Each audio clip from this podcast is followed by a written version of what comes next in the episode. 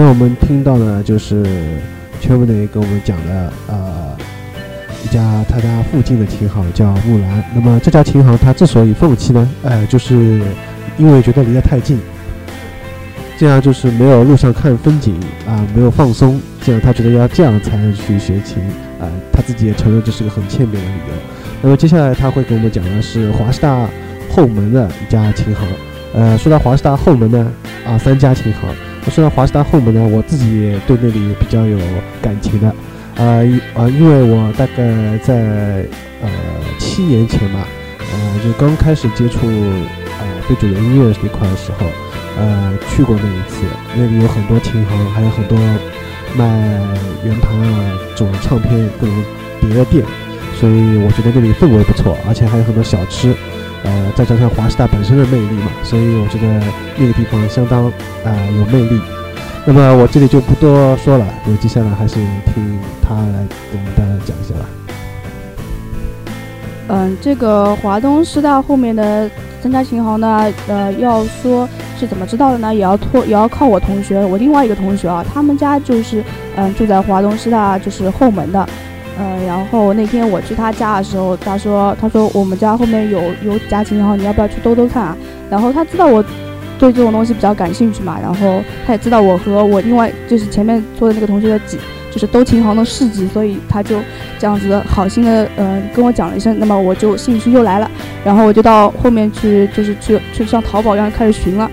然后第一家要说的琴行呢是一家叫做爱乐琴行的。呃，这家琴行呢，就是就是那种分头啊，就是就是店名啊，写的也是就是觉得就是做的就是好像很动脑筋做过，然后反正我第一眼看着还是蛮舒服的。这家店琴行，呃，进去了以后呢，啊，店面很大，跟虽然没有丝劳斯大，但是就是是那种直筒式的，就是可以通蛮蛮也是蛮大的。然后嗯，前面就是前面呃一大块呢都是放吉他的。啊，然后还有架子鼓，然后后面呢，就是很里面呢，就是拓展出去的，也是放钢琴啊，包括古筝啊这种东西的。然后这家店进去了以后，然后就听见那个店长啊，一个也是四十多岁的一个一个那个一个店长嘛，然后在那边跟他跟他像就是跟他这里面的老师在说话。然后他们说的内容呢，我无意间也听到了。他们说的什么呢？那个那个店长他说什么哪里了会有一个什么吉他的一个。就是有点像交流会啊，然后，然后后来他说就是要组个，就是可以就是组个团了什么东西，然后他说叫他跟那个老师，估计他们是老老认识的那老相好那种，然后就是以前也认识的，然后他们在那边商量，他说他说我我弹吉他，你你去弹那个什么鼓好了，然后再说再去找一个人，他去他去弹那个什么贝斯的，然后后来他们在那边讲，然后嗯，然后他说什么让他们找，然后那那店长。很开心，他说让他找到了当年年轻时候的感觉，然后就嗯，然后在那边讲的非常起劲，滔滔不绝，然后非把我把我和我那个同学给我忽略掉了，然后呢，然后反正后来后来也没就是呃，看上去他还是比较兴比较比较兴奋的样子，然后我们也没有说什么。但是我观察了一下他家店里的琴啊，就是古典琴。我这个，因为他店里面就是有古典琴嘛，然后我就看了一下，然后我觉得他这里的琴呢，就是做工，觉得就感觉感觉比较精细，而且是那种我喜欢的那种，我喜欢的那种风格，就是造型啊，还有包括嗯色彩啊，什么音呃那个那个看上去我都是就是感觉像像有。就是看上去比较舒服的，然后我呢准备就是买琴呢，就是想想在那边想在这家店里面买琴，大概呃买一把古典琴，也就是三百三百八十多块钱的样子，呃，呃，那前面提到就是在那家买琴，但是不觉呃不想在那里呃就学琴，而且啊因为太远了。嗯，但是你前面又提到，呃，你觉得离你家太近又不太好，要路上看风景。但是你现在又说太远，就是说，呃，就是路途路途有三十分钟，然后乘个车乘三十分钟，看风景看三十分钟，那心情肯定就放松的下来了。也就是说要有要符合你很这些条件都符合之后，然后你才会去参加琴行学。啊，那么呃，你还有什么补充？这个华东师大后面呢，肯定前面不是说我同学说有好几家嘛，然后就是，但是因为这家去好以后呢，我时间也没有什么时间了，然后后来有一家店呢，就是在门口就是看了一下，然后那家店呢，就是感觉就是跟其他店不一样，它就是一个正方形的，呃，长方形的一个店，然后进去一个大门，一个一个就是玻璃窗进去，然后里面全全是透明的，是玻璃窗做的，进去了以后就是呃，它它就是周围啊，就是。就是一个不是个正方形嘛，它周围就是三面，三面挂的全部都是琴，而且这个琴呢，就是就是很正常的民谣琴，它古典琴啊、电吉他好像好像都没有，好像是家专门卖，好像专门卖一个民谣的琴吧。然后那家店呃，在门外看了一下，然后还有一家店叫什么豆豆豆豆琴行的，是我同学他告诉我，他说再往前走大概走一百米就有一家叫豆豆琴行的。然后我说我实在太懒了，我不想去了。然后后来他就说这家店呢。他跟我讲一下这家店的概念呢，其实也就是跟前面的斯特劳斯的概念是差不多的，就是呃，因为比也是什么，也是传说中上海最便宜的琴行，什么二百五十块钱送琴，然后加学费了，然后包你学会的那种，嗯，然后就是嗯，就这样。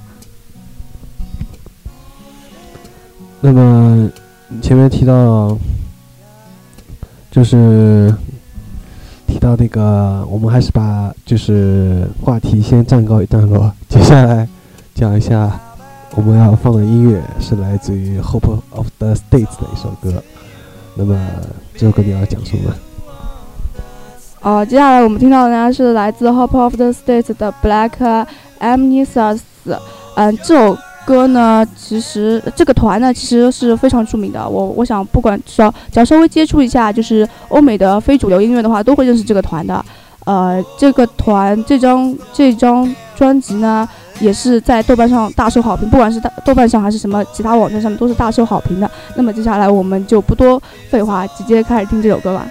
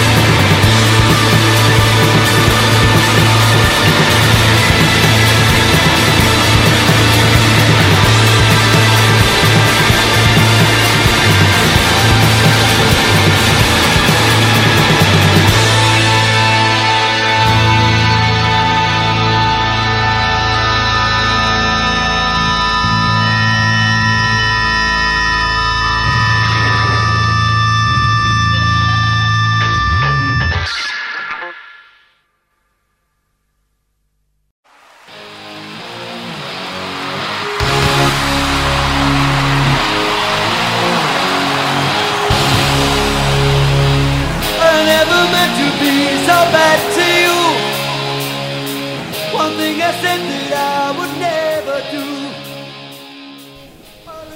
那么前面我们听前面的讲了一下华师大后面的三家琴行其中重点讲了一家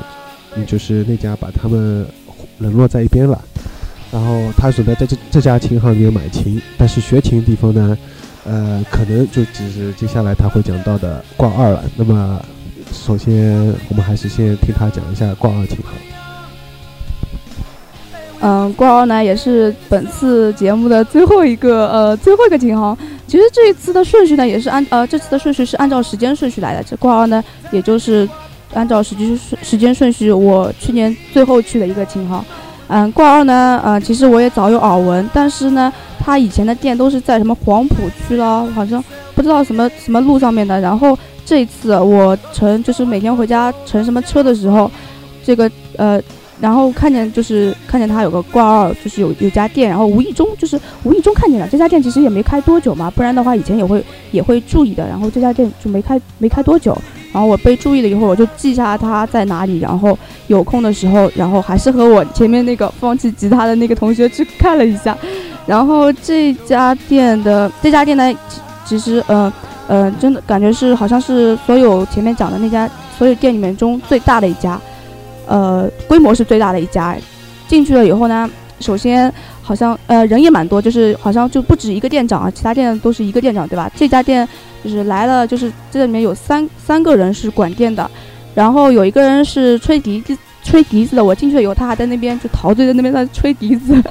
然后还有一个人是弹钢琴的，然后就是。呃，对，他是弹钢琴的，然后见到我，因为那个吹笛的人还在陶醉当中，所以这个弹钢琴的人来来就是来招待来招待我们了，嗯。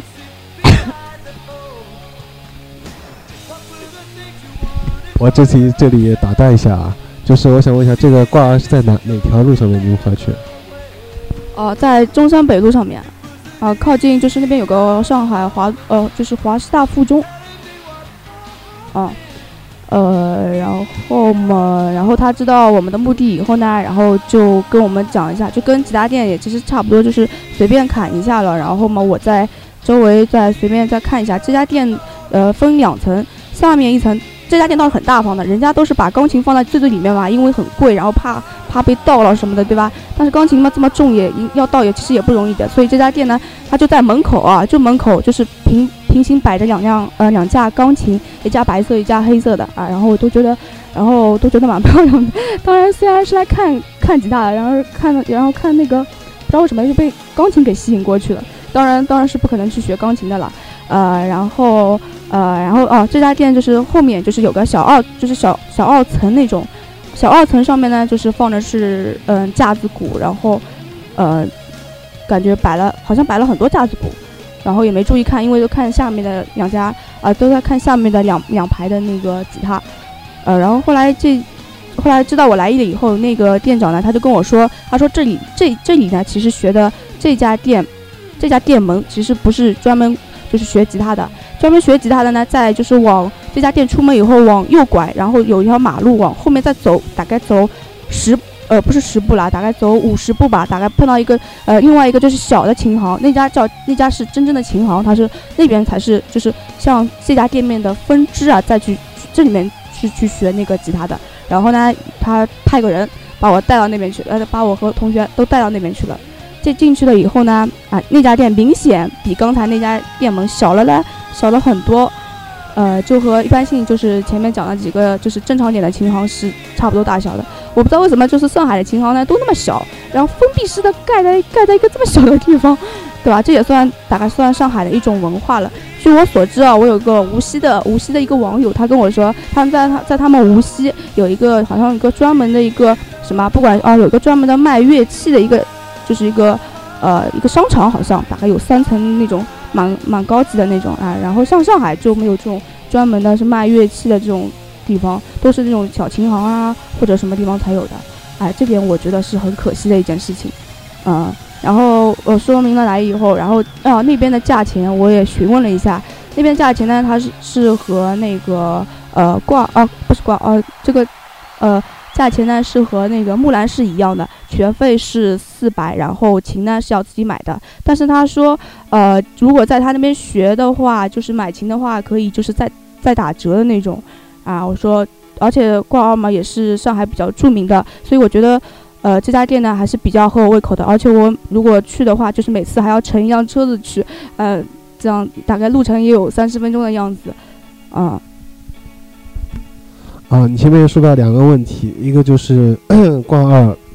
学琴的地方和他们那个卖琴的地方是两个地方，我就想到了，因为我挂耳我也去过，但是我去的那个是比较巧合，是去年夏天时候，当时去西宫，我不知道你说的应该是西宫对吧？新就是新西宫，好像还东宫的西宫。哦，西宫啊！我说到西宫，我想起来，西宫那天我我去了以后，然后我那家那边也有一家挂二小的分店。也开了，开的，啊，啊，那我说的那家挂就是那个新西宫那家，因为去年夏天我去西宫那边，呃，当时见呃几个成都来的朋友叫头发嘛，所以顺带就路过，我一直久闻其名嘛，我就想穿穿进去，穿进去的时候正好他就在路口上面有开了一家挂耳，也是店面非常小，然后进去我当时是问那个 tell 有没有，然后当时呃进之前我就看到，因为它是落地窗嘛。可以看到里面一个老师在教一帮学生，然后都是很年轻，都是学生模样，围了围在那个老师旁边一圈，大家在学他学吉他嘛，应该是，而且是学木吉他。然后我当时进去以后，我就感觉他们所有人都在盯着我看，然后我假装先看了一下墙上挂的琴，然后他们盯了我一会儿，然后我再开始问老师，我说，呃，Telly Telly 有没有？然后理所当然那个老师就说没有。啊，然后我就走出去了，也没有再问一些什么，这就是我对挂耳的初步印象。呃，之后我就没有再去挂耳。然后接下来你就说到关于上海，好像没有这种大琴行，其实是有的，在叫通力，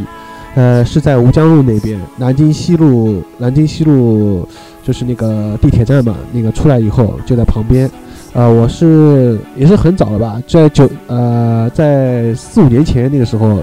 没去南京西路时候就看到过，当时当时没进去。然后去年夏天的时候，我跟菠萝去呃去那个去那个就是琴行逛的时候，我们去了一下通力琴行。然后菠萝事先他已经去过通力了，他跟我说就是那边呃琴首先很少，其次卖的很贵。就觉得不太好，所以当时我是，但我还是跟菠萝再又第二次又去了一次，发现果然事实如菠萝所说，而且它里面几乎找不到什么营业员，我们想找一个人问情也找不到，反正就觉得挺失望的。虽然说通力好像貌似是全上海最大的琴行，它就像你说的，好像有两层还是几层，反正而且店面面积非常大，嗯，品牌也蛮多，但实际上。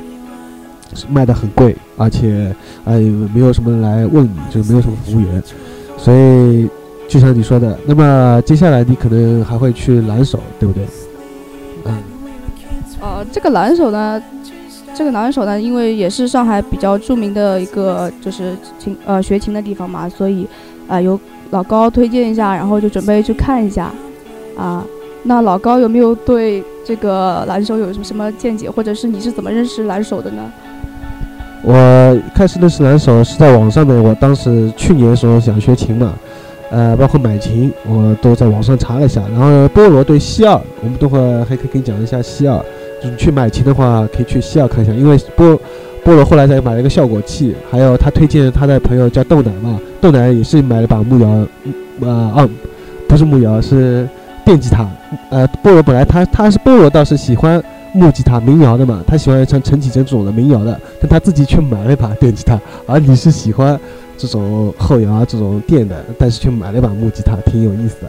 那么当时他们都就去了西澳，听菠萝他们讲，似乎西澳还是不错的。你去买琴的话，有有时间有兴趣的话，可以去西澳看一下。那么再说回蓝手，我第一次去蓝手的时候呢，呃，是去的五角场，五角场那家。蓝手在上海一共有三家分店，据我所知，总店最早第一家开在五角场嘛，也是店面很小，而且我当时进去，呃，是看到一个老师在教，呃，一个学生教两个学生在弹，嗯，有一个在弹贝斯吧，然后他后面还有一个很小的，就像你说小包间，像简直就是非常小的那种，然后有一个人在那里边弹键盘是什么？反正给我感觉还行吧，就是好像音乐氛围还不错，大家都在练。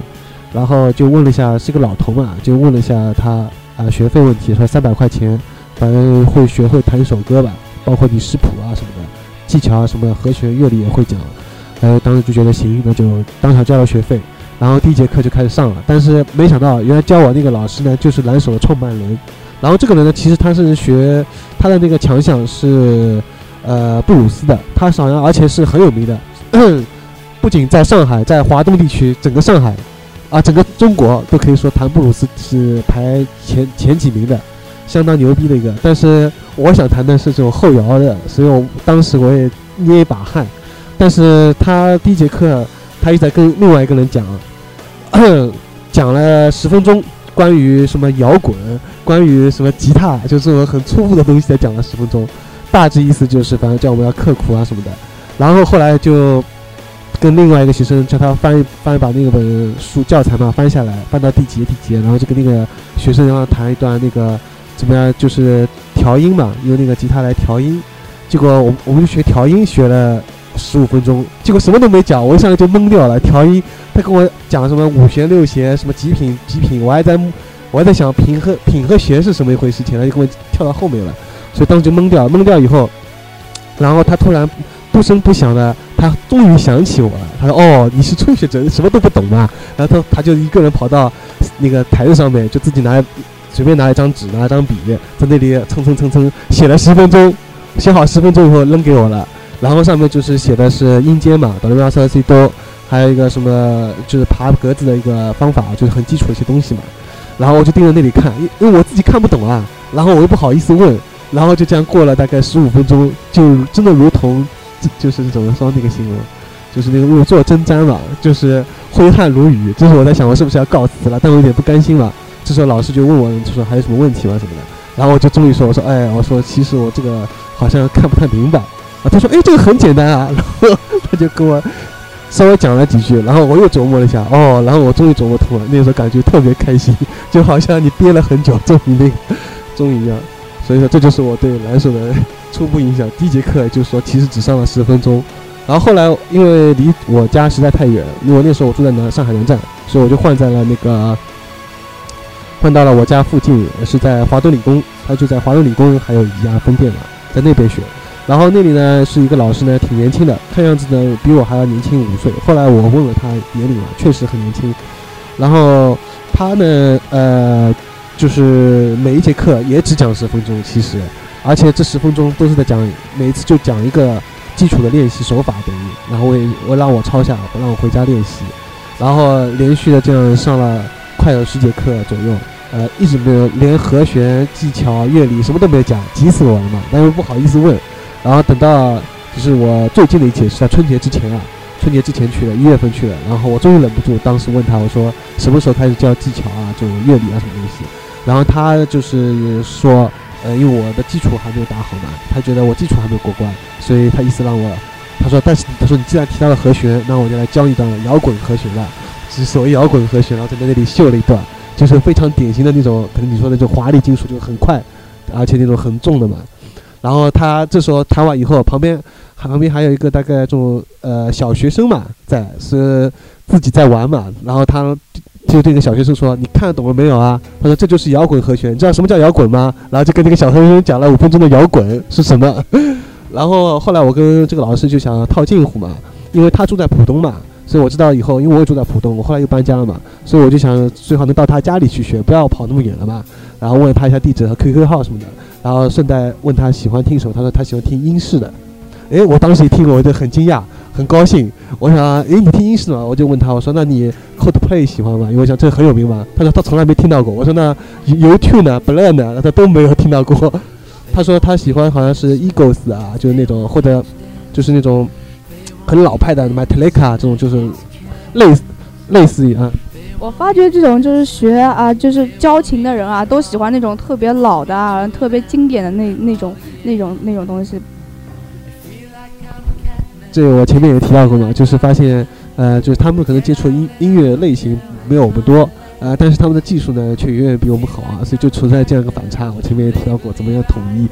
所以我我当时呃没有再多说什么。然后后来他春节回老家嘛，今年应该肯定已经回来了。所以我已经很久也没联系，就一直拖课拖课拖的都自己已经荒废掉了。所以为此最近呃我在博客上当时呃就在豆瓣上有个小组叫“假你奶奶死了”，是阿笑建立的，当时提到关于学吉他的问题，然后我在后面跟了一个帖，我说我已经两个月没有摸过琴了，因为当时 Paddy 呃也是刚学木摇吉他，在北京，他说他刚有一个月没有摸琴了，我现在跟我说我两个月没摸琴了，然后菠萝就在下面又跟了一个帖，他说操他他就很他就非常非常生气恼火嘛，然后。可能这个礼拜天他还单独跟我再讲一下这个学吉他的问题，因为他当初去年跟我们就是我们两个人当初在金陵东路，我们是在那个知音琴行买的买的琴，呃，然后就是买好以后，当时两个人意气风发，就觉得好像等待了多年，终于梦想实现了，终于开始学起来了，呃，就像范晓旭在三十岁组乐队一样，我也在三十岁开始学吉他，所以觉得哎呀，真是不容易，没想到那么快就放弃了。所以菠萝，我想他肯定对我也很生气，所以我在此呢还是要寄予厚望，对菠萝还是寄予厚望，并且希望菠萝多听听接下来我们会放的后金属系列。那么接下来我们可能就会预告一下节目，预告一下我们接下来会做一个后金属的系列。那么首先，先由圈内讲一下后金属的是什么样的感觉，对你来说。哦，后金属啊，其实我一开始也不知道后金属是什么东西。然后呢，我因为听到一个乐队名字叫耶稣啊，就是耶稣，就是耶稣这个，呃，翻译过来就是耶稣这个这个团。然后后来，呃，因为下了他们不知道是几几年的一张 EP，只有三，里面只有三首歌。然后，然后听好以后，听了以后感觉有点就是带点，就是带点稍微就是有点稍微有点。迷幻，但是但是那种吉他的那种 riff 啊，或者是说他吉他音墙音墙啊，都做的就是让人感觉就是印象很深刻，但是有别于一般性的传传统的金属。然后后来那天我去问我一个就是呃一个网友，他就是对这方面就是对后摇这种方面比较比较就是了解的，然后我就我就问他这个耶呃这个耶稣这个团是什么性质的团嘛？因为我觉得不太像后摇，因为它里面插人声的。然后后来他就告诉我，他说这叫后金属，然后这三个字就开始蹦入我脑子里面了。然后我就开始思索这后金属是什么是什么概念。然后网上查，当初查的时候在百度里面找，啊几乎是没有找到。然后在 Google 里面搜的时候呢，到搜到一个豆瓣的小组。然后这个这个豆瓣小组倒是也很巧的啦，然后就是当天当天就组建的，然后我很巧的就就加了进去。嗯，你说的那个小组就是 Post Metal，就是后金属小组，大家也可以在豆瓣上可以看到。那么说到这个风格确实很新，因为你在跟我讲的时候，我确实在之之前从来还没有听到过这个名词。呃，而且我在听完后摇，当时呃就是前几年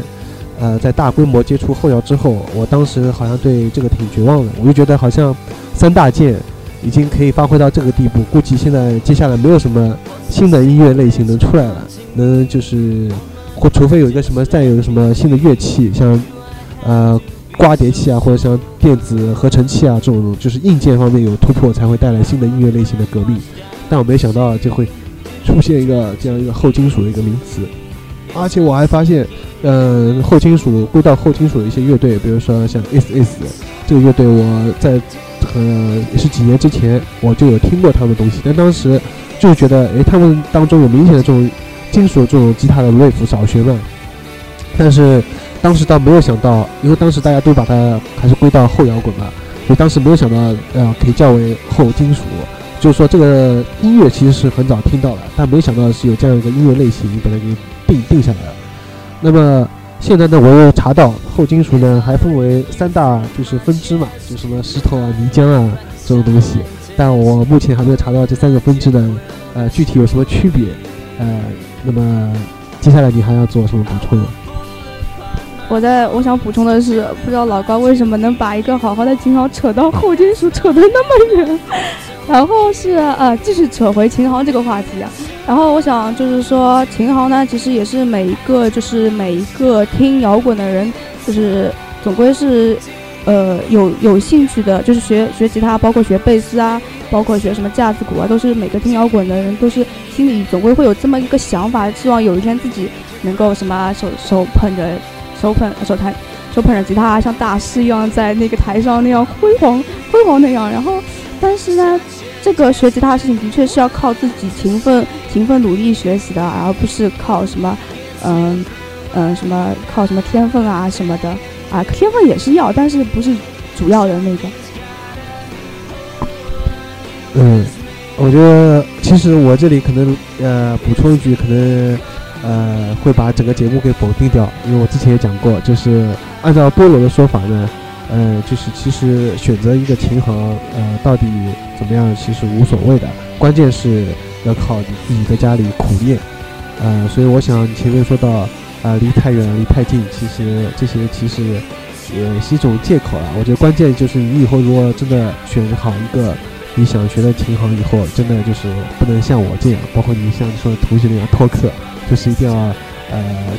花功夫去苦练，并且真正的把学到的东西都真正的掌握，这样会比较好一点。然后你说到呃，这其实也是听音乐每个人的梦想。其实我这个梦想很早，是在我是九九年接触非主流音乐，然后在九九年的时候就有这样一个想法了，并且当时因为。带我听非主流音乐有一个朋友，我跟他是想一起组乐队的嘛，然后还是也像就像你说说的那样，就是可能像那个琴行里面那个，突然呃把你们撂在一边那那那两个人一样，说的好像有点又回到当初的时候，我当时也是，就是在九九年的时候跟他谈谈着谈着，好像我们乐队都已经组好了，所以当时好像说你弹吉他我打鼓啊什么的，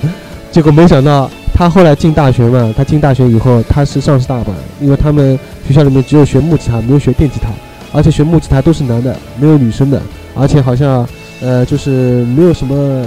没有什么氛围气氛。他在就觉得想找一个人一起练啊什么的，反正就很快也放弃了，所以对我打击也很大。我大家当时我也没什么工作，也没什么钱，所以我很快就放弃了，所以很后悔啊。其实应该在你最想做的事情的时候就赶快去做，因为时间拖得越长，等到你这股激情没有了，就像你同学说，可能他的兴趣没有了，就真的是完蛋了。因为你，我觉得年轻最大的资本就是你，你有一股激情，你有一股很喜欢的时候，一股劲，一股劲是在。因为像我现在三十岁了，我觉得常常会想的很多，行动很少，所以这就是我过来的过来人的一些一些说法。那最后还有有什么补充？呃，最后啊，最后啊，那就谢幕吧，由老高华丽的谢幕。那么本期节目其实已经也超过了我们的预算，我们本来想好是半个小时，现在已经超过了一个小时了，而且我又扯到了后金属，其实也是接下来，呃，我因为我最近比较痴迷于后金属啊，我觉得听完后金属，啊，感谢感谢你，听完后金属以后感觉。呃，就一般的后摇已经完全不入法眼了，就是觉得好像已经不过瘾了。呃，所以接下来我呃大概会开了几期呃系列节目。本来我想谈日本电影的，现在日本电影要被拖后了，开始要谈谈后金属了。那么本期节目呢就到此结束了啊，非常感谢嘉宾的到来。那么最后，千不队还要给大家说声再见啊。呃，这个是肯定要的，呃。那么祝各位有志之人有志者事竟成吧，嗯，那祝我哦，祝我那个学吉他之旅能够赶快，就是找一个好点，呃，这不是好点的琴行，就是找一个琴行能够赶快就是结束这种寻找寻找琴行之那种那种感觉了，啊，赶快找个像归宿吧，也可以说是归宿吧，啊，啊，然后充实一下自己啊，然后对，然后对摇滚啊，对后摇啊，对后金属啊的热情是。不会变的，好，就就这样。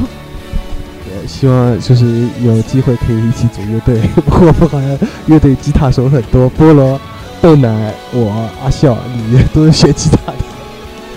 就是你。看来我要，看来我要转行去做鼓手比较好。好，那么废话到此结束了。本期节目主持人高尔基啊，嘉宾全部的呃编辑高尔基啊，大家再见。